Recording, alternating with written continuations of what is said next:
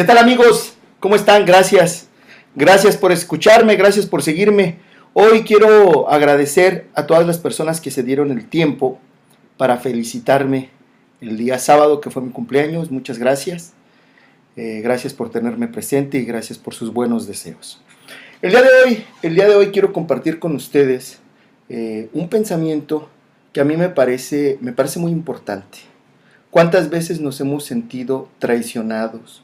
¿Cuántas veces nos hemos sentido que nos clavan un puñal por la espalda? ¿Cuántas veces nos hemos sentido traicionados, vendidos? Y, de gente, de gente muy cercana a nosotros. Y es precisamente por eso, por lo que nos duele. Porque son aquellas personas las más cercanas a nosotras, a las que les hemos puesto un valor, a las que nosotros les hemos puesto eh, en una condición diferente, que cuando cometen un acto en contra de nosotros es cuando nos sentimos, nos sentimos mal. Pero quiero contarles, antes de, llegar a, un, análisis de esto, eh, dos, historias. La, primera tiene que ver con Buda. Dicen que un día eh, Buda estaba en un, en un lugar y una persona, un hombre se acercó y, cuando lo vio le dijo, estoy muy enojado contigo y le escupió a la cara. Y entonces Buda se, se limpió y le dijo, ¿tienes algo más que decirme? Y el hombre no supo, no supo qué decir, ya no tuvo palabras, y se fue. Y entonces sus, discípulos, sus discípulos más cercanos se acercaron con él y le dijeron que cómo había permitido eso, que, que si él les daba el permiso lo podían incluso hasta matar. Él les dijo que no, que ese hombre es lo que traía, que eso es precisamente lo que él podía dar y que eso es precisamente como lo podía expresar.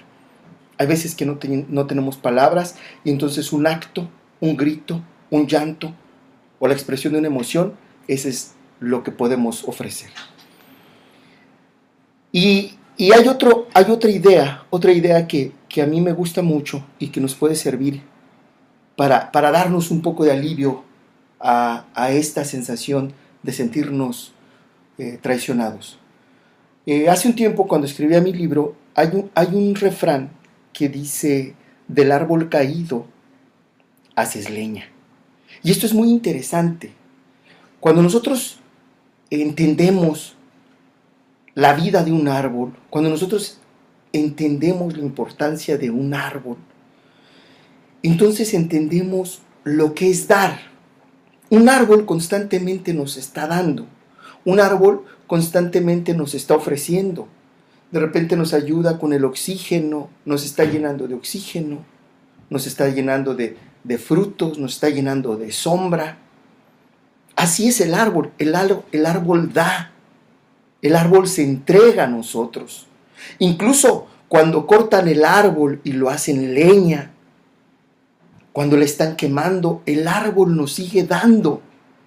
Nos sigue dando calor, nos sigue dando luz. El árbol se está entregando tan, tanto que nos sigue dando a nosotros. Y eso es muy importante porque solamente los que tienen pueden dar. ¿Qué quiero decir con esto? O sea, tú no le puedes quitar al árbol la fruta si no la tiene. Tú no puedes arrancarle las flores al árbol si no las tiene. Y entonces, todos aquellos que de repente se sienten que les ha sido quitado algo, es porque tienen. Si yo he sentido que alguien me ha traicionado y se ha quedado con algo mío, es porque yo tengo. El problema de nosotros es que estamos tan identificados con eso que tenemos que cuando alguien no lo quita nos deprimimos, nos enfermamos, nos sentimos mal porque estamos apegados a ello. El árbol no, el árbol tú le quitas las frutas, incluso lo puedes podar y el árbol se regenera, el árbol vuelve a crecer. Ese es el mensaje del árbol, ese, ese mensaje de estarse dando siempre, de estarse entregando, totalmente, sin quedarse con nada. Solamente los seres, solamente las personas que dan, que tienen frutos, que tienen ideas extraordinarias, son aquellos a los que tú te les puedes acercar e intentar tomar de ellos. Y sí, hay quienes les quitan las ideas, hay quienes les quitan los frutos y se los llevan. Pero no tengamos miedo de esto. Pues un árbol cuando se poda, vuelvo a repetir, crece y crece más y empieza a dar más. Pero nosotros nos deprimimos, nos queremos agarrar de aquello que nos quitaron. ¿Cuántas enfermedades, tanto físicas como mentales, se dan por este tipo de acciones? de gente que dice, es que perdí mi trabajo, es que perdí mi proyecto, es que perdí esto, es que me quitaron aquello. Y nos sentimos deprimidos, nos sentimos mal porque estamos apegados a ello. No nos damos cuenta que como los árboles podemos florecer. No nos damos cuenta que como los árboles podemos otra vez llenarnos de frutos. El ar cuando un árbol te da frutos es porque está en, en el máximo, en el máximo del desarrollo. Si un árbol todavía no da sus frutos o sus flores, es porque le falta, le falta llegar a esa expresión del desarrollo total. Entonces, si a ti te han quitado, si a ti te han ofendido, retómalo de forma diferente. Retómate como alguien que tiene y que porque tiene, se le ha sido quitado. Y claro, después aprendamos a cuidarnos. ¿Sí? Pero de inicio, no dejemos que estas experiencias nos lleven al hoyo. No dejemos que estas experiencias nos depriman, nos enfermen. Hay una, un, día escuché a, Chespirito, eh, le estaban haciendo una entrevista y, quien lo entrevistaba le decía, oye, ¿cómo te sientes de que Kiko se llevó tu, personaje? Había una pelea ahí entre los personajes.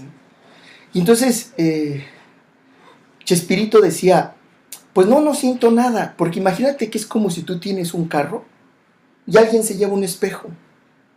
Así es en nuestra vida. De repente nosotros nos sentimos ofendidos, nos sentimos lastimados, porque aquellos que incluso nos llegan a llamar hermanos, aquellos que nos llegan a llamar amigos, nos traicionan. Y entonces hay que florecer como los árboles, hay que volver a crecer, hay que volvernos a entregar sin miedo. El árbol incluso cuando lo hemos, lo hemos talado, sigue brindándonos su ser. Muchas gracias, nos vemos la semana que entra.